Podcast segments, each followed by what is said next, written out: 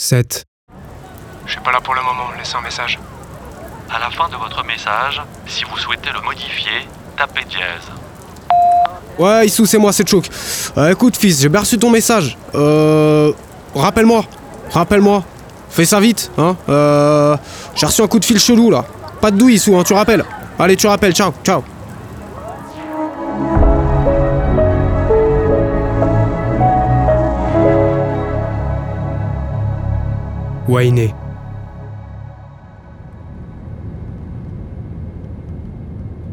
Marco avait sombré dans son coma d'aviophobe. C'est mieux. Au décollage, il était resté focalisé sur le bruit du moteur, abattu par un sifflement discontinu, un ultrason à peine audible dans la valse mécanique de l'engin. Panique totale. Il tremblait, les mains sur la tête, la tête dans les genoux.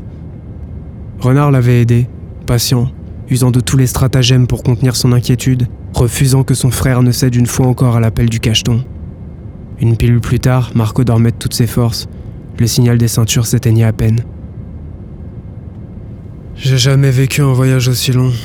J'ai l'impression que le temps s'est arrêté, que nous entamons un périple spatial aux confins de l'univers, qu'il faudra faire une croix sur la vie terrestre. J'en oublierais presque la raison.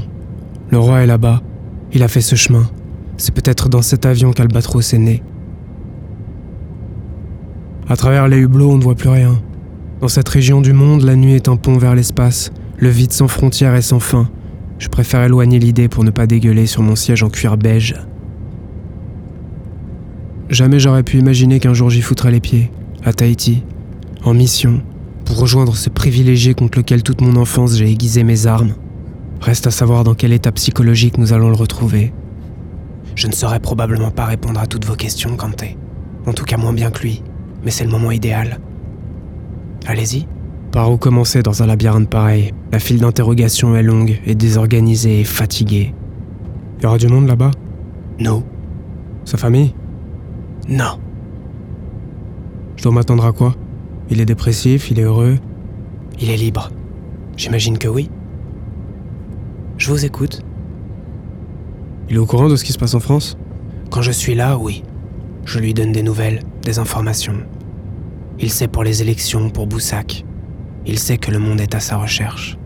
Il connaît la situation française, la colère qui monte, les menaces qui planent. Quand il est seul, il en est incapable. Sa tête est un univers, plus rien n'existe. Il regarde même pas ce qu'on dit sur lui. C'est ce qu'il dit, oui. Vous le voyez souvent? J'essaye d'y passer le plus souvent possible. Il a voulu changer de décor et j'ai espacé mes visites. Pour la discrétion? Entre autres. C'est vrai qu'il a été malade quand il était petit Ou c'était du bluff Sans le vrombissement du moteur, ce silence aurait fait froid dans le dos. Mon homologue se tend. Pourquoi cette question? C'est gênant? J'ai bien peur que ça ne concerne pas que lui. Je l'ai lu quelque part. Je vais essayer de, me débarrasser de tous les bruits extérieurs, de faire le tri entre les mythos et les infos. Je préfère avoir les idées claires, tu vois. Je comprends tout à fait votre démarche, monsieur Kanté. Sinon, on va repartir dans nos conneries. Disons que nous l'avons tous été, malades. Tous les trois. Louis, Marco, moi. Sa mâchoire se crispe. J'ai touché une corde usée. Dans la tête de renard, le funambule s'est cassé la gueule et je tombe avec lui. Il attrape une flasque du fond de son sac et s'en jette une longue lampée dans le tuyau. Il me l'attend. C'est mon tour. Je saisis la petite bouteille au revêtement métallique. C'est un laissez-passer pour la suite de l'histoire. Ma mère, celle de Marco, a toujours été la nourrice attitrée de la famille royale. Elle m'a eu deux ans avant la naissance de Louis. Mon frère est arrivé quatre ans après. Elle nous a élevés, tous les trois ensemble. Elle nous a construits. Quand la situation politique du roi père s'est aggravée, elle a protégé Louis, lui a montré le chemin de la vie normale, les issues de secours et les joies que le monde quotidien peut offrir, comme elle s'appliquait à le faire avec nous. Je n'ai pas besoin de vous raconter la suite, Kanté. Le drame classique, celui qu'on pense pouvoir semer et qui rattrape sans courir. Elle a contracté une maladie. Nous nous sommes battus. Elle a disparu en 2002. Vague de liqueur au fond de la gorge, je n'ai pas profité du goût. J'en aspire une nouvelle et lui rends son flash. La valise est lourde quand sa vie est une épopée. C'est dans l'un de vos morceaux, il me semble. Ouais, bien ouais. J'ai écouté vos albums. C'est un beau morceau. Du coup, il a été éloigné pour se remettre de la mort de ta mère Dépression infantile, sans détour. Ses propres parents n'ont pas compris à quel point elle était importante pour lui. Ils n'ont pas pris la chose sérieusement. La dépression ne pouvait pas exister chez un enfant, encore moins chez le leur. C'est le médecin de la couronne qui a pris la décision de l'envoyer au soleil. Nous avons tous réagi différemment. Sa dernière phrase a quelque chose de fermé. Elle renvoie à lui, au dilemme des aînés. Il n'ira pas plus loin. J'accepte et avale une nouvelle gorgée de rhum, complètement immergée dans le sous-sol des destins de vie. Je commence à comprendre le lot des frères, l'attitude, les choix, le terrain addictif de Marco, la lourde valise. Mais le temps passe et la boue durcit. On finit par marcher dessus et garder l'équilibre. J'approuve. Vous connaissez ça, Kanté Il a trouvé l'écriture. Et vous? Il a trouvé une raison, un message. Se lancer sur la route est une chose que tous les enfants du monde sont amenés à faire. Savoir pourquoi on marche et vers où on va, c'est ça qui compte. C'est la seule manière de pas lâcher en chemin. Il a des projets? Il vous en parlera lui-même. Vous avez des projets, vous? Redonner sa place à l'inspiration, à l'art, à la révolte, quitte à saisir des perches, comme au début, être un messager. On vous prétend sur la fin? Un artiste meurt régulièrement. Un nouvel album? J'espère, ouais. En rentrant. Messieurs, nous amorçons notre descente. Veuillez rester attachés, relevez vos tablettes jusqu'à l'arrêt complet de l'appareil. Merci beaucoup. Nous allons atterrir. La fatigue est gagnée du terrain et je lui en cède volontiers. Marco est réveillé, silencieux et calme. Il me regarde, de son fauteuil, sans bouger, l'œil vagabond. Il caresse Clark, assis à côté de lui, la tête déposée sur un bout de genou. Il a suivi toute la discussion. Le regard des frères ne se croise pas. Je rentre dans un périmètre cerné.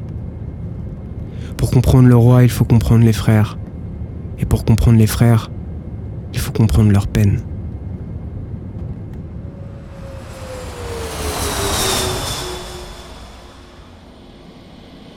Il était 1h30 du matin quand nos roues touchèrent enfin la terre ferme, dans l'obscurité absolue.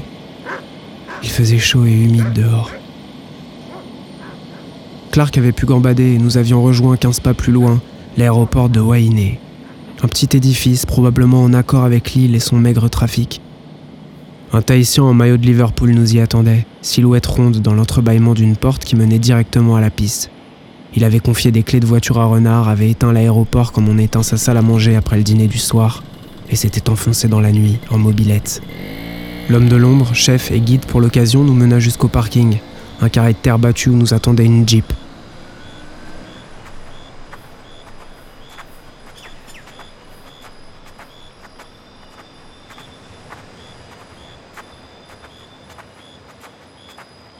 J'étais complètement fasciné par la bande-son du monde dans lequel nous venions d'entrer. C'était calme.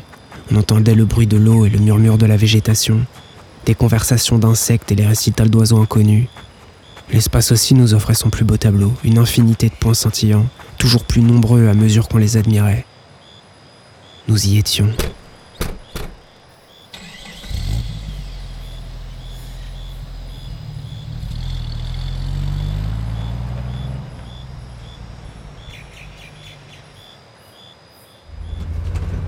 Renard avait filé à travers les chemins de terre, nous laissant deviner, nuances de gris et de noir, l'épaisse flore qui recouvrait l'île. C'était l'été ici. J'avais hâte de découvrir les alentours, de voir si la couleur de l'eau était bien celle de mes documentaires nocturnes. On passa à travers Faray, le village le plus important de l'archipel. Une rue, son port de pêche, son supermarché en tôle et nuit, ses petites maisons colorées et englouties sous les feuillages. Le centre-ville était peu éclairé, peu peuplé à cette heure tardive. Ne restait sur le bord de l'unique route que quelques roulottes allumées et leur table de jardin dressée pour personne. Nous avions roulé toutes fenêtres ouvertes, vers je ne sais où, apaisés par l'air chaud qui gonflait nos vêtements et heureux d'être, à nouveau, terriens sur terre. Renard m'avait tendu une carte à la sortie d'un pont goudronné qui semblait nous conduire vers une autre partie de l'île. Wainé Nuit, au nord, était relié par une courte passerelle à Wainé Iti, sa jumelle du sud, là où nous allions. Plus nous avancions, plus j'étais loin de Paris, portable dans la valise et définitivement éteint. Après 20 minutes de route à flanc de côte, Renard s'était garé devant l'entrée d'un tas de ruines. Nous avions réveillé Marco une énième fois et déchargé la voiture de nos sacs. Le voyage touchait à sa fin. Je peinais à réaliser. L'homme de l'ombre avait dégainé un nouveau jeu de clés de sa poche de veston et ouvert le hall du bâtiment.